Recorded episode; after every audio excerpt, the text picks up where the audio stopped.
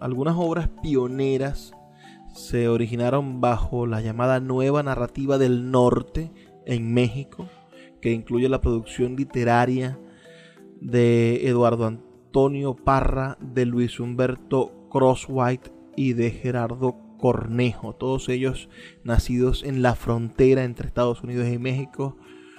Y por supuesto algunas de, estas obras precursoras son El diario de un narcotraficante y Sueños de Frontera de Paco Ignacio Taibo II, que es eh, un hombre cercano al, al zapatismo, la instancia de parte de Chuy Salcido y un asesino solitario de Elmer Mendoza, quien también publicó esta La prueba del ácido que les acabo de comentar, y Los círculos de poder de Gregorio Ortega. También hay una novela Juan Justino Judicial del año 1996 de Gerardo Cornejo, cuyas narrativas recogieron los cambios más sustantivos de la subjetividad de los habitantes de México. Cuando se calma el bullicio de la ciudad y se van apagando las luces de la casa, se enciende la luz del entendimiento.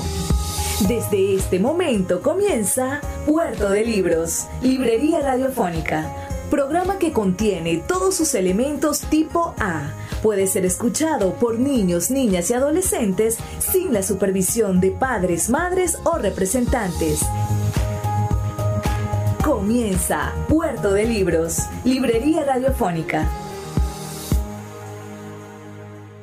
Este programa llega a ustedes con el patrocinio de Puerto de Libros, librería de autor, ubicada en la vereda del lago y en el Teatro Varal de Maracaibo. Disfruta de los mejores libros a través de su página web puertodelibros.com.be. Sultana del Lago Editores, la única editorial venezolana que te ofrece el servicio de impresión bajo demanda para todo el territorio nacional. Conoce más de sus servicios en sultanadelago.com. El alcalde de Chacao, Gustavo Duque, un líder comprometido con la cultura y el conocimiento, dando ejemplos de una nueva forma de hacer política. Síguelo en sus redes sociales arroba Gustavo Duque Sáez.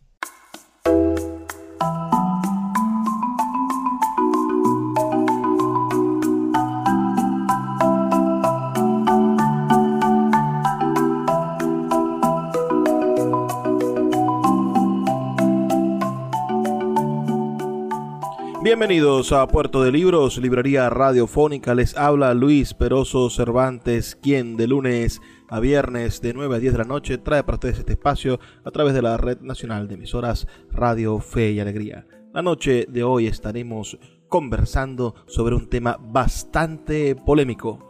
Hablaremos sobre narcotráfico y literatura.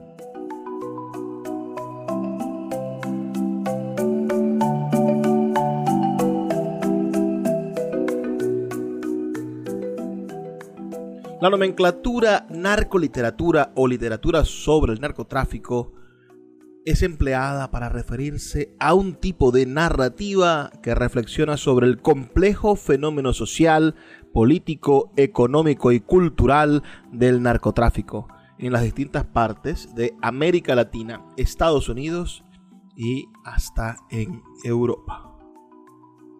La realidad es que existen muchísimos textos que estudian al narcotráfico, esta actividad ilegal de carácter transnacional, revestida de gran complejidad y en crecimiento vertiginoso, al menos desde el siglo XX y el siglo XXI, donde bueno, se ha proliferado la persecución y la prohibición de un sinnúmero de, de sustancias. Esta este fenómeno, el narcotráfico, representa sin duda una de las amenazas a la seguridad de los países más importantes. Y cada región del mundo, por, por su manera de, de desarrollar sus leyes, tiene una historia particular con el narcotráfico.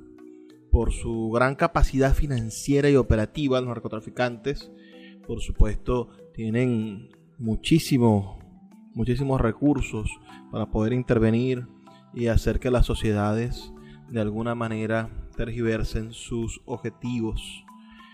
Esta actividad además alcanza muchísimas ramas de la acción de la acción nacional, porque el narcotráfico tiene que ver con el cultivo, con la manufactura, con la distribución y la comercialización de un alto número de drogas. Por otra parte, además de ocuparse en hacer ventas directas de sustancias ilícitas, el narcotráfico se ha diversificado en otras esferas uh, delictivas como el lavado de dinero, el secuestro, el soborno, la trata y el tráfico de personas y de armas, entre otras cosas. Así que es un mundo bastante, bastante complejo.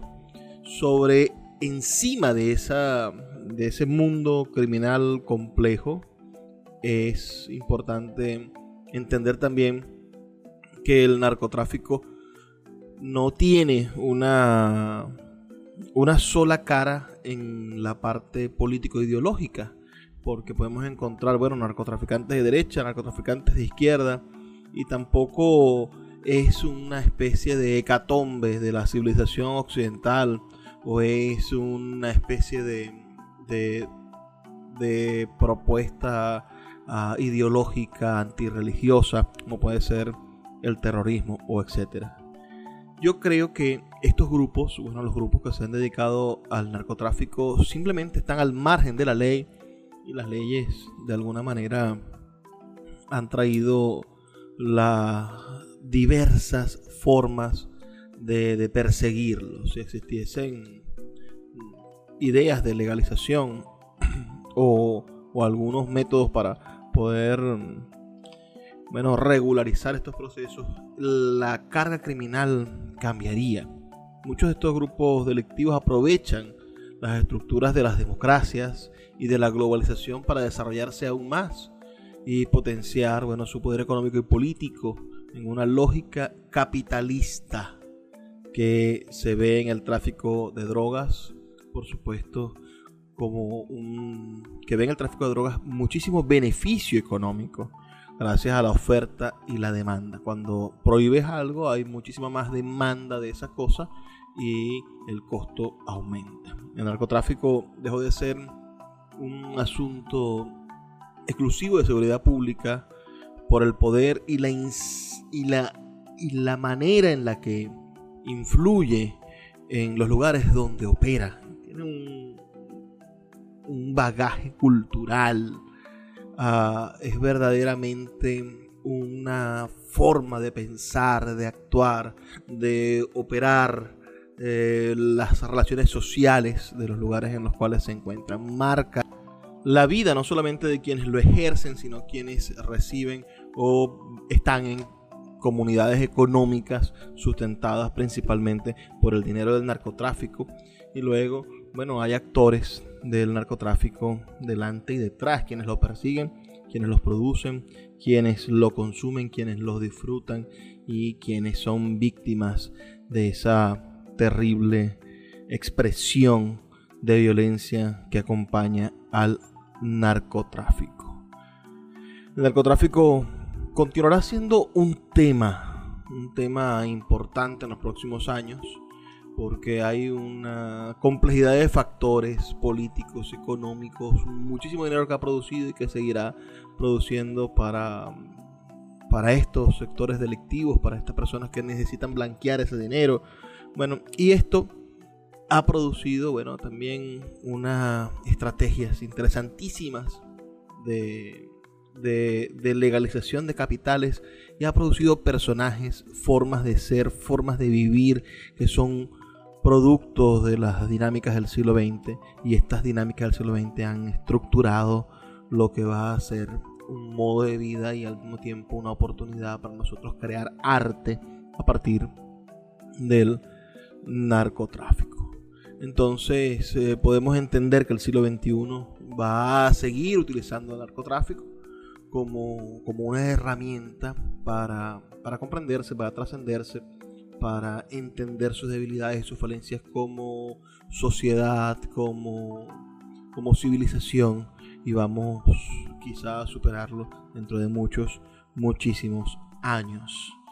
Eh, si hablamos de, de la manera en la que esto se va a transformar en, elementos culturales, tendremos que hablar, bueno, de, de cómo el narcotráfico, los narcotraficantes han desarrollado símbolos y empiezan a ocupar lugares destacados dentro de la sociedad latinoamericana, especialmente como una experiencia de ascenso social relámpago en la cultura de la ostentación y en el fragante incumplimiento de las leyes que genera curiosidad y una cierta fascinación del restante de la población. Imaginemos el, que es la misma conducta de los conquistadores españoles que venían a hacer fortuna y a cambiar su destino en América, o imaginemos la fiebre del oro del siglo XIX en Estados Unidos y la búsqueda de, minas, o imaginemos todo lo que hicieron las compañías petroleras y el daño ecológico que hicieron destruyendo y construyendo un imperio económico gigantesco, porque esta esta épica de hacerse millonario de manera rápida y fácil no está resuelta. Entonces, esta estructura simbólica que va a generar curiosidad y fascinación en la población y que va a producir eh, que, se ambicione eh, emular tanto la vida como la obra de estos personajes, quienes además los personajes vivos se convierten en símbolos o se convierten en, esquemas de, representación de la sociedad. Pensemos en, Pablo Escobar, cuántos admiradores tiene Pablo Escobar Gaviria o cuántos admiradores tiene un asesino como fue el, Popeye. En Colombia, aquí al ladito. o, vayamos a pensar otras maneras en las cuales esta gente ha invertido su dinero para convertirse en especies de ídolos sociales y han perpetrado con su dinero bueno, actos de corrupción en esquemas de espacios deportivos y hasta en espacios políticos, apoyando grandes equipos deportivos o, o financiando campañas políticas. Todo esto, por supuesto, como es tanto dinero, está repleto de oportunidades de corrupción. Estos comportamientos terminan siendo sin duda la peor parte de la civilización occidental. Se reflejan en el egocentrismo, en las actitudes egoístas, en las conductas abusivas hacia los otros y por supuesto en el exhibicionismo ostentoso de las cosas. Esto ha generado el nacimiento de una estética, lo que podría llamarse la narcoestética, que genera un distanciamiento social porque está reñida con la elaboración del gusto acuñado por las vanguardias y las élites. Es decir, las, vanguardias intelectuales y las élites económicas tienen una especie de refinamiento, una especie de conducta elitista Mm, que, creció a la par de los poderes y de, la, y de la dominación social que ejercieron y de la acumulación del capital burgués. Y del otro lado, rápidamente se vuelven multimillonarios. Pero es que de una manera gigantesca, hombres y mujeres que no pertenecen al canon de lo, de lo, de lo culturalmente aceptable, pero que tienen el dinero suficiente para imponer su, sus gustos. Entonces podrían pensar, se podría pensar que el narco, la narcoestética es la estética del mal gusto, pero no es sino el extremo de la estética de lo sencillo. Ah, y, en las clases populares, aunque para los burgueses parezca de mal gusto, los vehículos de colores llamativos o las ropas que utilizan, etcétera. Bueno, en las clases populares, en los jóvenes, esto se ha visto estrechamente relacionado y ostentar un arma de oro, por ejemplo, o, tener un, vehículo o cantar, es decir, veamos los cantantes que cantan sobre la cantidad de estupefacientes que tienen, todas estas cosas han generado, por supuesto, una, una, empatía en sectores populares que buscan imitar esos gustos llamativos y el comportamiento desmedido y a veces inclemente, en lo cual no se acepta una regulación colectiva, es decir, no hay unas leyes que impongan un sustento sobre estas cosas. Estamos entonces hablando de una estética que se ha generado en las, en las regiones como México, como Colombia, como Perú, Bolivia, lamentándolo mucho ahora en algunos sectores venezolanos. Esta estética, este comportamiento, esta, esta cantidad de, presencia del dinero, el narcotráfico, bueno, ha hecho que, que este concepto esta narcoestética de la que venimos hablando, bueno, simplemente empiece a convertirse en una forma de, de entender la belleza que ellos entienden, que disfrutan y de la construcción, por supuesto, de, de, productos culturales ah, pertenecientes exclusivamente a ese sector de la acción de la acción social.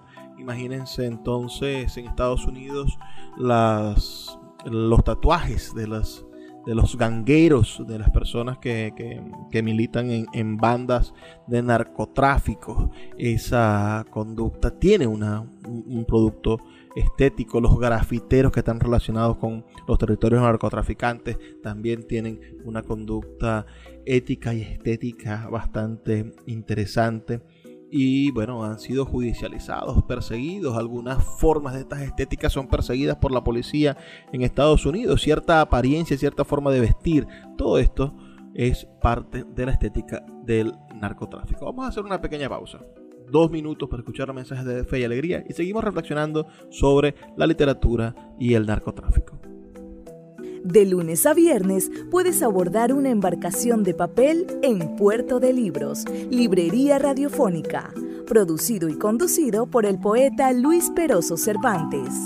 Un programa dedicado al maravilloso mundo de la lectura, la cultura y la intelectualidad.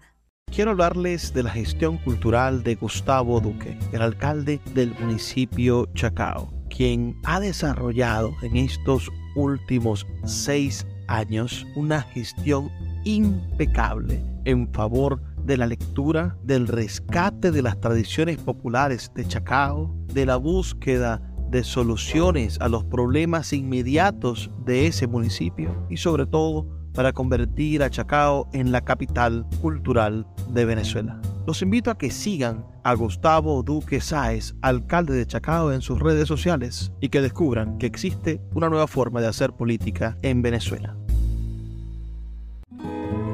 El poeta Luis Peroso Cervantes le acompaña en Puerto de Libros, Librería Radiofónica, por Radio Fe y Alegría, con todas las voces.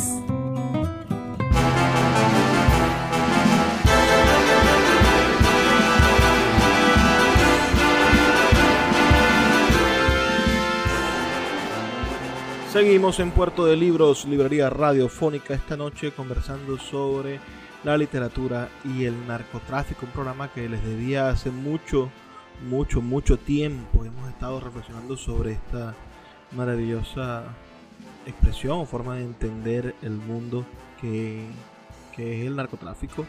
Y después de esto, bueno, podemos hacer algunos programas más, más explícitos sobre algunos casos fundamentales como la literatura colombiana en este caso, o los libros de reflexiones sobre las consecuencias del narcotráfico. Cuando dije maravilloso me refiero a la manera en la que el ser humano construye y mitifica y genera cultura a partir de casi cualquier cosa. Hemos llegado al punto en el que en el que estamos analizando la manera en la que el narcotráfico se simboliza, cómo se crea entonces la narcoestética y, vemos los subniveles de poder donde el narcotraficante trabaja apoyado en jóvenes sicarios dispuestos a dar su vida, bueno, a cambio de dinero, ostentan bellas modelos, fomentando el mercado de la mujer objeto que puede ser comprada y que disfruta a veces de ser comprada, de estar con un tipo que, que lo que hace es ofrecerle dinero y no buenos sentimientos.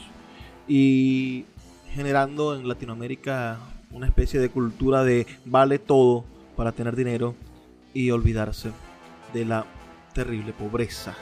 Cuando hay sociedades que no ofrecen niveles de superación o estrategias para que los pobres se superen, bueno, quedan la única salida posible es la salida criminal. Cuando el dinero no logra resultados, esos resultados esperados, los narcotraficantes imponen sus razones a través de las armas. Es decir, cuando no logras con todo el dinero que tienes comprar lo que deseas, comprar lo incomprable, bueno, viene el caos en los países latinoamericanos, las cabezas cortadas por el cartel de Sinaloa, por ejemplo, o la manera en la cual se enfrentan a la policía de sangre y fuego para mantener el control de comunidades o de, o de espacios de residenciales y de bienestar social. Entonces, todo esto ha hecho que el narcotráfico influya en la historia, en la economía y en la cultura latinoamericana, al tiempo que sin duda se convirtió en un símbolo de las fuerzas destructivas de la globalización, en lo peor del capitalismo, transformando también la manera de narrarse Latinoamérica. Si García Márquez y, el maestro Vargas Llosa y toda esa generación del boom entendió a Latinoamérica como una sociedad necesitada de libertad y, arropada por dictaduras militares, bueno, hoy vivimos otra simbólica Latinoamérica sembrada de, un negocio como el narcotráfico, sembrada de arriba abajo por violencia y por eh, la desigualdad, que es sin duda el mayor de los cánceres. Creo que esta llamada llamada por el por por el crítico Marcia Batista Ramos por, por esta escritora llamada por ella La ética del triunfo rápido se forjó y permitió a la vera de esa de esa manera en la cual funciona y se justifica el narcotráfico el nacimiento de este género literario, la narcoliteratura. Un término reconocible, tal vez por contar el éxito rápido del narcotraficante que termina o en ruina o en desgracia, desembocando una especie de moraleja basada en los principios judeocristianos, es decir, el crimen no compensa, el crimen no paga, y, así se va generando una especie de, subgénero literario o de, o de, género literario que nosotros vamos a darnos la oportunidad de estudiar esta noche aquí en Puerto de Libros, Librería Radiofónica. Este, este concepto, la narcoliteratura o la literatura del narcotráfico, aún no se sabe quién comenzó a utilizarlo no obstante, es seguro que se acuñó, por supuesto, en el siglo XXI para caracterizar un tipo de literatura que busca representar o dar respuesta a la problemática del narcotráfico en las distintas partes de América Latina y Estados Unidos. Comenzó a generalizarse durante los últimos 10 años a causa de la violencia ocasionada por el narcotráfico y su subsecuente culturización. Y cobró, por supuesto, arraigo en el ámbito literario después de las polémicas suscitadas entre el crítico Rafael Lemus, que es un escritor, editor y profesor universitario reconocido principalmente por su trabajo como crítico literario y que desarrolló, cofundó la revista El Salmón. Fue o es secretario de la revista Letras Libres y cofundador y editor de la revista electrónica Horizontal y él mantuvo una diatriba con el escritor Eduardo Antonio Parra, que es un ensayista y escritor mexicano, nacido en León, Guanajuato, en el año 1965. Estas diatribas literarias, entre ellos, bueno, han marcado desde entonces a la narcoliteratura ah, como parte de profundas discusiones. Entre ellas se encuentra la polémica en torno a la adecuación de la nomenclatura, pues algunos críticos consideran que el término resulta reduccionista o peyorativo. Otro aspecto que ha generado debates es el origen geográfico de esta literatura y de los corridos literarios que en ella se expresan, así como su expansión y el comercio editorial y el trasfondo ético, todo esto. Aún existe desacuerdo entre los especialistas sobre las características temáticas y, ah, y la manera en la cual se estructuran este tipo de literatura, narcoliteratura, así como de los tipos textuales que podría abarcar.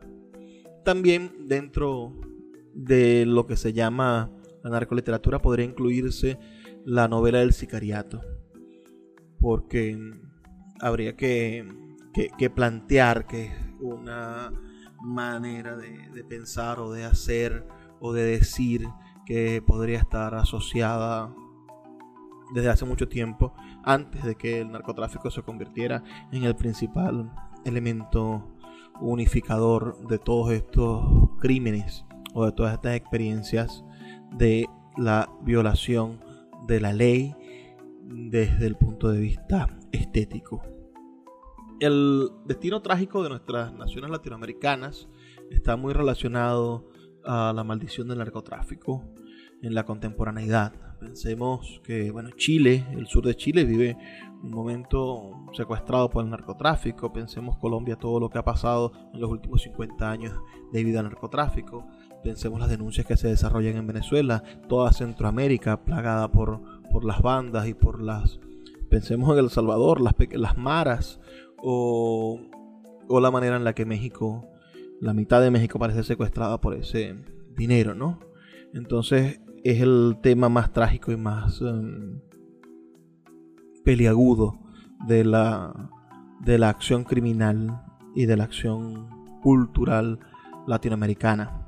Esta actividad delictiva, bueno, ha ayudado a carcomer el tejido social con dinero fácil de corrupción. El fenómeno del narcotráfico no solo modificó el orden socioeconómico y político en Latinoamérica, sino que también incidió en el cambio del imaginario regional. En el imaginario colectivo existe un intento de conjurar la violencia consecuente del narcotráfico y sus vertientes, mezclando con el riesgo de estar defendiendo o exaltando una actividad criminal.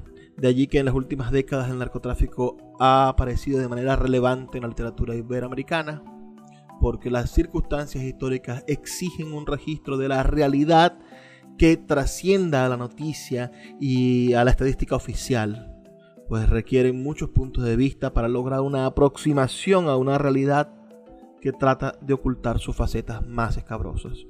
Sin embargo, el hecho de que la narrativa contemporánea haga un registro de la narcocultura, así como otros productos culturales, no significa que exista una validación del fenómeno narco o que el narcotráfico tenga algún tipo de, de digamos, de basamento moral o, de valor por su especial transformación cultural.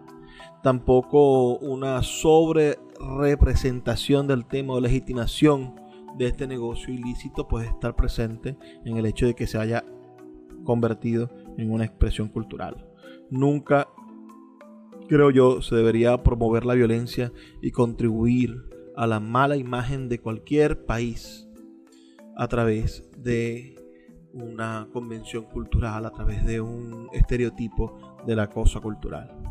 El registro literario sin duda se da la oportunidad de observar de la manera más humana, más uh, real, eh, lo que sucede alrededor del escritor y no puede pasar desapercibido de un proceso tan exageradamente llamativo como lo es el narcotráfico que está presente en toda la cultura iberoamericana.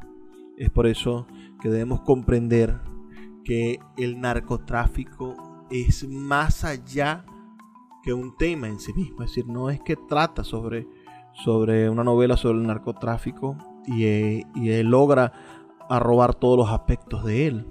Aparece en la pluma de nuestros escritores por la inquietud que causa la situación histórica que se vive en nuestros países, porque estamos asfixiados como sociedad, viviendo bajo la férula de la delincuencia.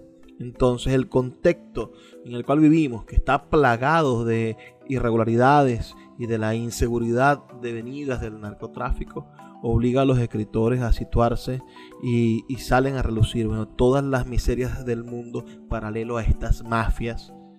Eh, ese contexto donde el crimen y la violencia revelan las expresiones humanas, aunque sean esas expresiones humanas rotundamente negativas. Vamos a hacer una pequeña pausa dos minutos para escuchar los mensajes de Radio Fe y Alegría y ya volvemos con más de este programa. Estamos reflexionando sobre la literatura y el narcotráfico.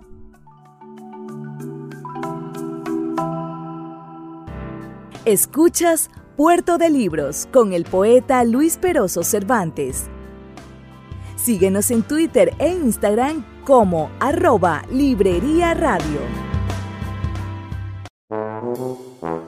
Puerto de Libros, librería de autor. Siete años siendo la librería virtual más grande de Venezuela, con dos sedes físicas, una en el Teatro Baral de Maracaibo y otra en la Vereda del Lago. Es un centro cultural dedicado al libro, proyecciones de cine gratuitas, talleres literarios, formación de nuevos escritores, talleres de teatro y de música, todo en un espacio dedicado al mundo de los libros y del conocimiento. Síguenos en nuestras redes sociales arroba puerto de libros y compra todos nuestros libros en la página web www.puertodelibros.com.be. Puerto de Libros, la librería que estás buscando. El poeta Luis Peroso Cervantes le acompaña en Puerto de Libros, Librería Radiofónica, por Radio Fe y Alegría, con todas las voces.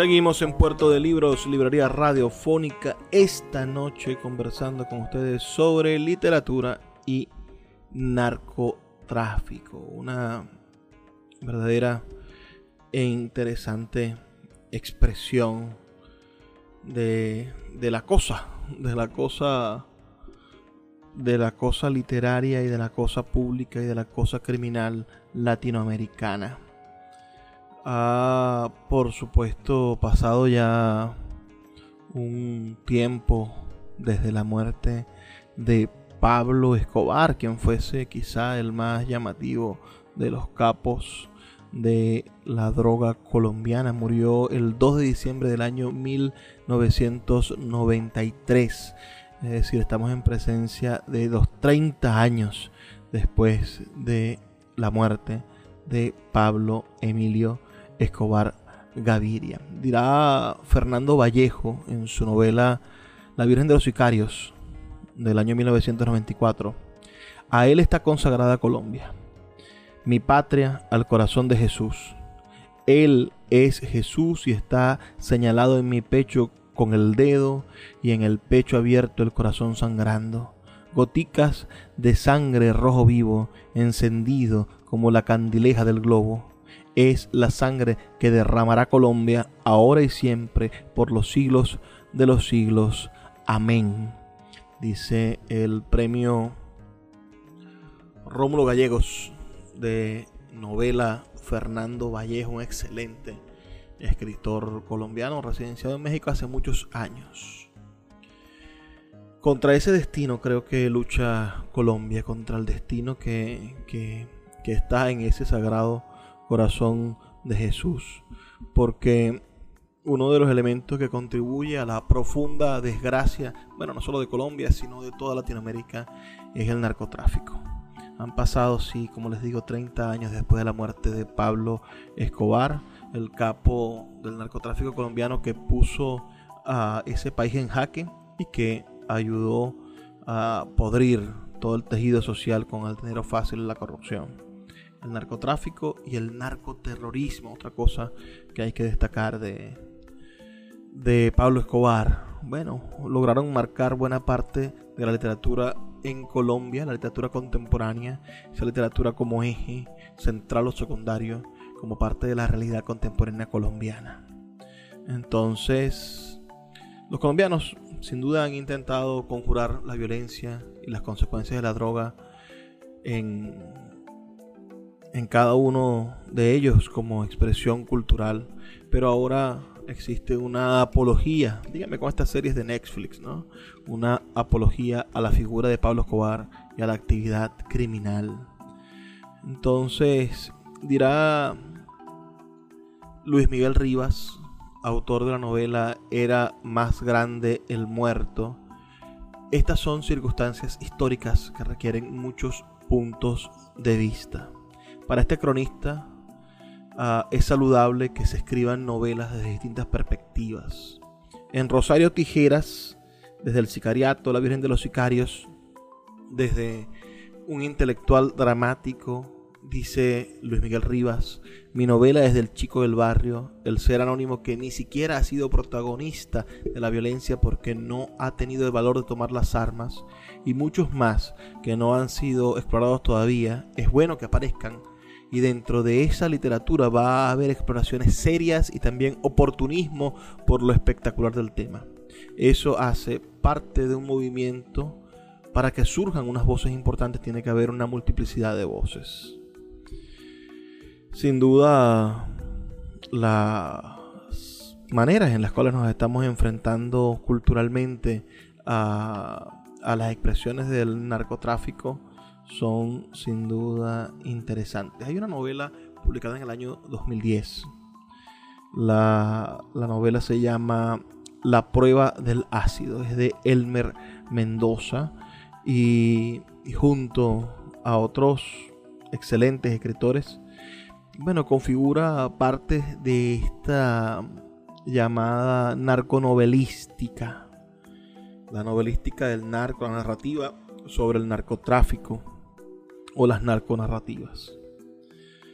Esta última definición se considera que a las narrativas como una verdadera representación literaria de las implicaciones sociales y culturales del narcotráfico en los países latinoamericanos. Algunas obras pioneras se originaron bajo la llamada nueva narrativa del norte en México, que incluye la producción literaria de Eduardo Antonio Parra, de Luis Humberto Crosswhite y de Gerardo Cornejo, todos ellos nacidos en la frontera entre Estados Unidos y México. Y por supuesto algunas de, estas obras precursoras son El diario de un narcotraficante y Sueños de Frontera de Paco Ignacio Taibo II, que es eh, un hombre cercano al, al zapatismo la instancia de parte de Chuy Salcido y un asesino solitario de Elmer Mendoza, quien también publicó esta La prueba del ácido que les acabo de comentar, y Los círculos de poder de Gregorio Ortega. También hay una novela Juan Justino Judicial del año 1996 de Gerardo Cornejo, cuyas narrativas recogieron los cambios más sustantivos de la subjetividad de los habitantes de México. Pero les comentaba sobre Elmer Mendoza, que es uno de estos exponentes de la literatura, de la narcoliteratura. Dice, Elmer Mendoza destaca del contexto. Es un narrador y dramaturgo nacido en Culiacán en el año 1949. Logró apropiarse del lenguaje local y mostrar los submundos de su tierra natal. Ha publicado libros de cuentos, titulados Mucho que reconocer del año 1978, Trancapalanca del año 1989, el año en que yo nací. El año 1992 publica El amor es un perro sin dueño y dos crónicas sobre el narcotráfico, Cada respiro que tomas de 1992 y Buenos muchachos de 1995. Sus tres novelas lo han colocado como una voz importante en las letras mexicanas. En 1999 Un asesino solitario. En el 2001, El amante de Janis Joplin, estupenda novela. Y El efecto tequila del año 2004. También Balas de Plata del año 2008, con la que se hizo acreedor del tercer premio Tusquet de novela. En su obra, en la de Elmer Mendoza, destaca la exposición del lenguaje del norte mediante los giros regionales sinaloenses, así como la vivencia del narcotráfico y el éxodo constante hacia Estados Unidos que transforma la existencia de sus personajes. Estos participan a través del lenguaje de la calle, del argot de diferentes grupos sociales como los judiciales, los delincuentes y los rancheros. Sus obras Efecto Tequila de 2004, Balas de Plata de 2008 y La Prueba del Ácido del 2010 tratan del tema del narco y dan continuidad a personajes de sus obras anteriores. Los personajes de Mendoza viven al margen de la legalidad y la aceptación social que discurren a través de diferentes estadios de tiempo narrativo, lo que hace compleja la escritura de este interesante autor. Entonces, así vamos viendo cómo se constituyen, bueno, las identificaciones del, de la narcoliteratura. Yo quisiera que atendiéramos, por ejemplo, la obra, que por cierto está gratuita en, en algunos lados, la obra de el escritor Luis Humberto Crosswhite Instrucciones para cruzar la frontera. Es un libro del año 2002. Se consigue gratuito en internet. Podríamos empezar a revisar las obras fundamentales de la narcoliteratura, pero antes me gustaría hacer unos unos unos apuntes sobre sobre esto, ¿no? La literatura del narcotráfico es bastante realista. Y esta es una de las tendencias del siglo XXI. Entonces eh, muestra la violencia y también las injusticias de la ley, el error judicial, los sofismas penales y la corrupción policíaca. Constituye entonces la literatura del narcotráfico una crítica social imbuida en la retórica humanitaria que logra sobreponer la violencia de la realidad y la violencia de la ley. Infelizmente, es una literatura cargada de violencia y sangre, por las características intrínsecas del fenómeno que retrata. Este morbo causa fascinación al público lector que de alguna manera no muy íntima guarda sus simpatías con los criminales que logran rápidamente el dinero y el glamour, aquellos de la estética, de la estética narco, ¿no? Un simple mortal, por supuesto, no lograría adaptar la estética narco lógicamente en la literatura sobre narcotráfico existen y existirán exploraciones serias como todo lo que es humano, pero también existirán oportunismos por este tema grandilocuente. Me todos estos libros que se publican sobre, sobre Pablo Escobar, ¿no? También es interesante poder hacer una comparación entre la literatura del narcotráfico y los corridos, ¿no? las primeras expresiones artísticas propiamente dichas en pro del narcotráfico son los narcocorridos, que fueran sin duda el primer medio para narrar las hazañas de los grandes narcotraficantes, juntando sus logros, enfrentamientos y hasta sus muertes a través de la música, idealizándolos. El corrido logró generar la fascinación en los extractos más populares de México, por supuesto, y de la frontera norteamericana. Después documentó la existencia de narcotraficantes entre el pueblo, asumiendo perspectivas románticas e idealistas, promoviendo la perpetuidad del delito que es mostrado con naturalidad, como si se tratara de cualquier oficio normal, haciéndolo atractivo, positivo, llamativo. En México aparecieron las crónicas derivadas de las investigaciones de periodistas como Jesús Van Cornelas, nacido en el 36, muerto en el 2006, autor de muchos artículos donde se denunciaba la corrupción de los políticos. Pero no obstante, la información se basó en la aparición y crecimiento de carteles de drogas en la frontera norte de Estados Unidos. En el año 1978 Jesús Barcornela publica su primer libro de lo que sería una serie de ocho, hoy asociados bajo un género que no existía en su tiempo, derivado de la misma cultura. Esta narcoliteratura. Ese podría ser, sin duda, uno de los inicios de la narcoliteratura. Vamos a hacer una pequeña pausa de dos minutos para escuchar los mensajes de Radio Fe y Alegría y ya volvemos con el último segmento donde vamos a hablar de los libros de esta extensa teoría literaria. Escuchas Puerto de Libros con el poeta Luis Peroso Cervantes.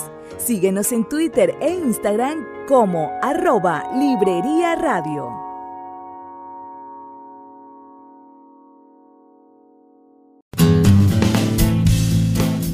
Sultana del Lago Editores es una empresa zuliana de servicios editoriales. Nuestro catálogo tiene más de 100 títulos de autores nacionales e internacionales. Además, somos la única editorial que presta servicios de impresión bajo demanda en Maracaibo. No necesitas invertir en grandes tirajes. Tus lectores pedirán tu libro, nosotros lo imprimiremos y tú obtendrás regalías. Por ello, también editamos internacionalmente en Amazon y Google Play Books. Conoce más en nuestra nueva página web www.sultanadelago.com o siguiéndonos en Instagram como arroba sultana del lago. El poeta Luis Peroso Cervantes le acompaña en Puerto de Libros, Librería Radiofónica, por Radio Fe y Alegría, con todas las voces.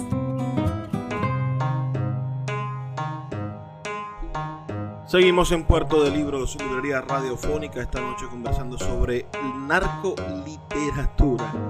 Vamos a hacer una pequeña lista de libros, si a ustedes les parece, sobre la literatura y el narcotráfico. Me gustaría comenzar, por supuesto, por, por esta lista que nos obsequia, nos hace la profesora María Eugenia de la O sobre la literatura de Elmer Mendoza. Aquí nos plantea, bueno, el libro La conspiración de la fortuna, editado en el año 2005 por Editorial Planeta de México, de Héctor Aguilar Carmín. Este es un libro que está inscrito en la literatura del narcotráfico y nos trata, por supuesto, sobre el mundo de la, del narcotráfico. La reseña dice lo siguiente, dice, el ascenso y caída de Santos Rodríguez sirve para retratar a la clase dirigente mexicana y a las trastiendas del poder de la mano de uno de los maestros de novelística mexicana de hoy, con la conspiración de la fortuna, Aguilar Camín nos da su visión de la condición humana a través de pequeñas historias que componen una trama donde la ambición, la vanidad, la gloria y la miseria moral campan a sus anchas. Esa es una de las obras recomendadas en esta lista. Después eh, de Sara Alderete, una novela publicada en el año 2000 por la editorial Colibrí, disponible por supuesto en Amazon. Es una novela muy, muy interesante. La novela se titula Me dicen la narcosatánica. es una novela publicada en el año 2000, como les digo. La reseña publicada en Amazon dice la fascinante historia tras de los homicidios de la secta santera contada por Sara Aldrete, la narcosatánica. Sara Aldrete, por primera vez, tras varios años de encierro en el reclusorio femenil Oriente, ha decidido contar la historia de los narcosatánicos y su propia historia. Con una prosa ágil, incisiva e inteligente, no desprovista de humor, aunque lacerada por el dolor y la angustia, Aldrete narra cómo conoció al cubano Adolfo de Jesús Constanzo, el padrino, y a los demás miembros de la secta santera acusada de 13 homicidios, descuartizamiento de cadáveres, brujería y una larga lista de delitos que dieron lugar a uno de los casos más célebres y extraños del crimen en México. También nos cita a, una, uno de los grandes escritores mexicanos. Me refiero al escritor mexicano Homero Arichis. Este hombre publicó en el año 2004 un libro muy interesante titulado La Santa Muerte. Entonces vamos a entender cuál es su reseña. Vamos a leer la, la reseña de este libro. Dice, narcotraficantes, políticos, delincuentes, empresarios y policías rinden culto a la Santa Muerte, la imagen de la muerte violenta, para que los proteja de sus enemigos y les otorgue poder, impunidad y dinero.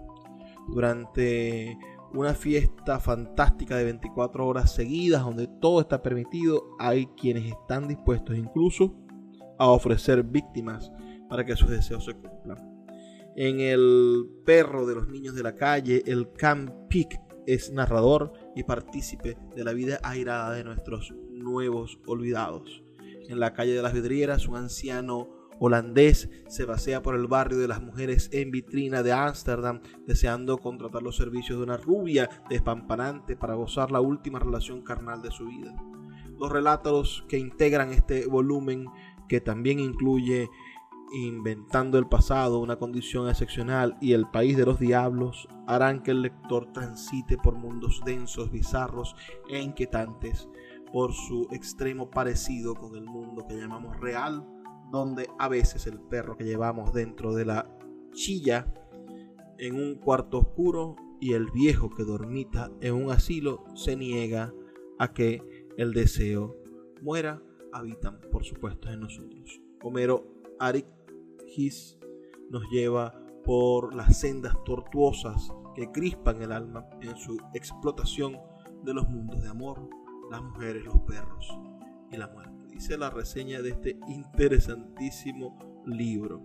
Hay un libro del año 2012 que también se cita en esta lista y que nosotros deberíamos de, buscar, deberíamos intentar,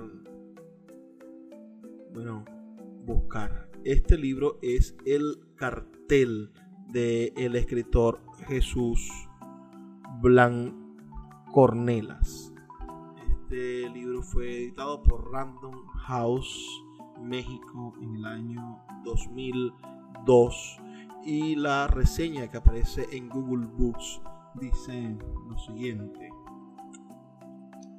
Nos dice nos dice así, el narcotráfico se ha convertido para México y para varios países en un problema de seguridad nacional que amenaza tanto al Estado como a las personas.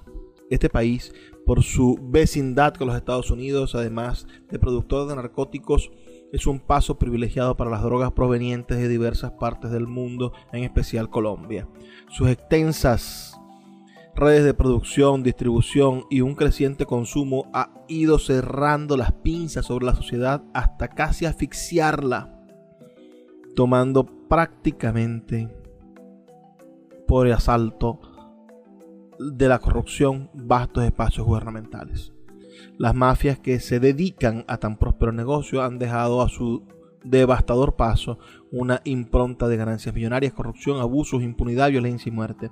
Este libro contiene artículos y crónicas relacionadas con el cartel de los Arellano Félix, como también de sus antecesores y antagonistas. Esto es un libro verdaderamente interesante y espero que, ustedes tengan la oportunidad de leer y de conocer. Hay varias reseñas sobre este libro del cartel, Los Areñanos Félix, la mafia más poderosa de la historia de América Latina, se titula este libro.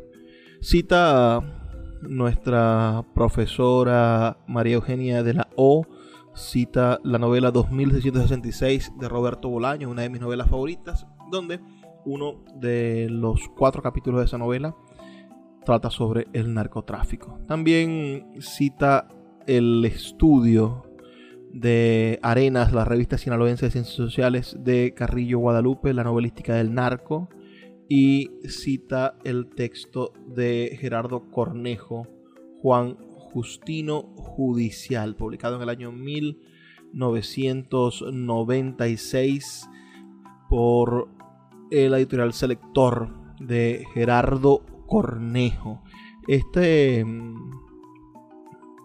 esta reseña, si vamos a Amazon y encontramos la reseña del libro, dice, Juan Justino Judicial fermentó en la atmósfera que respira en México, en donde reina la violencia, la impunidad, el crimen y la corrupción, elementos que han minado las raíces más hondas de todas nuestras instituciones. Vicente Francisco Torres, a pesar de su resiedumbre norteña, tiene una retina llena de horizontes cuyos confines amplios y dilatados abarcan el lenguaje de las aventuras, las emociones, las pasiones y una mezcla de amor, ternura entrañable. Eugenio Aguirre, las lectoras y los lectores de la versátil obra de Gerardo Cornejo Murrieta podrían percibir la riqueza de su itinerario biográfico y la atmósfera que constituyó a su alrededor. Estas son algunas de las críticas en torno a este libro, Juan Justino Judicial, de el escritor Gerardo Cornejo. Instrucciones para cruzar la frontera de Luis Crosswhite, de Luis Humberto Crosswhite. Además tiene una excelente ¿cómo podría decirles? Una excelente conferencia sobre el narcotráfico que nosotros pasamos aquí en el programa hace ya algunos dos años. Los invito a que escuchen la, esa conferencia sobre los narcocorridos. Bueno, en este, en este libro de Luis Humberto Crossway yo creo que ustedes van a poder conseguir cosas interesantes. Vamos a leer la reseña del libro bilingüe en Amazon. Dice, Luis Humberto Crosswhite es un intérprete original de la vida en la frontera y el cronista por antonomasia de Tijuana, su ciudad natal. Esta viñeta que narra la forma de proceder de la aduana norteamericana es también una metáfora del alejamiento entre México y Estados Unidos. Piense en esto, de preferencia no lo haga. La verdad es que no vale la pena el ajetreo.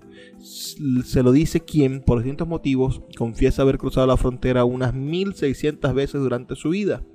Por trabajo, por ansiedad, por fastidio, Atravesar una línea divisoria requiere de un esfuerzo intelectual, un conocimiento de que las naciones tienen puertas que se abren y se cierran, una idea fija de que un país, cualquiera que sea, se guarda el derecho de admisión a sus jardines y podría echarlo de ellos a la primera provocación. No obstante, si el lector recibe un llamado poderoso como de sirenas, como de imán y decide cruzar, le recomiendo tomar en cuenta las siguientes indicaciones. Esto está en este maravilloso libro, Instrucciones para cruzar la frontera de Luis Humberto Crosswhite. En ese mismo sentido podríamos intentar hacer una selección también de libros para, para pensar el, otro lado, ¿no? Eh, el lado colombiano de la literatura. Hay un escritor maravilloso, acabo de, de, citarles, por ejemplo, a Vallejo con La Virgen de los Sicarios, Fernando Vallejo, pero está Gabriel García Márquez con su noticia de un secuestro, está Jorge Franco con su Rosario Tijeras de 1999, La parábola de Pablo de Alonso Salazar del 2001, Delirio de Laura Restrepo del año 2004, Sin tetas no hay paraíso de Gustavo Bolívar del año 2005, El ruido de las cosas al caer, Era más grande el muerto, ambos de el escritor, de uno de los escritores colombianos más interesantes. Él es de apellido Rivas. Ya le voy a decir el nombre de este maravilloso, eh, interesante escritor. Lo tengo muy cerca de ustedes. Él es Luis Miguel Rivas. Luis Miguel Rivas. También en ese sentido pueden ustedes leer de Arturo Arapé, Bogotazo, Memorias del Olvido, es eh, una excelente expresión de esta literatura, narcoliteratura, desde los ojos de una persona de, de Cali, ¿no? En otros países vamos a encontrar La Reina del Sur y La piel del tambor del el escritor español Luis Arturo Pérez Reverte, quiero decir. O Carlos Ruiz Villauso escribe La narcohistorieta en el año 2020 la literatura y el narcotráfico están estrechamente relacionados. Yo creo que sería imposible poder hacer una lista completa de todas las personas que se han dedicado a escribir sobre este tema. Me gustaría destacar a un gran escritor. Acabo de ver la película inspirada en ese, en ese maravilloso hombre que fue Héctor Abad Fasolince Espero que, puedan ustedes ver una película que está en Netflix y leer el libro El olvido que seremos, dedicado a la muerte de su padre asesinado, por supuesto, por grupos de la lucha contra el narcotráfico, asesinado por los narcotraficantes. ¿Qué les ha parecido el programa de hoy? Me gustaría saber sus opiniones. Por favor, escríbanme al 0424-672-3597. 0424-672-3597. O nuestras redes sociales, arroba librería radio en Twitter y en Instagram para poder entrar en contacto. Les recuerdo que estamos aquí de lunes a viernes de 9 a 10 de la noche por la Red Nacional de Emisoras Radio Fe y Alegría. Es hora de despedirme, pero no sin antes pedirles que por favor sean felices lean poesía.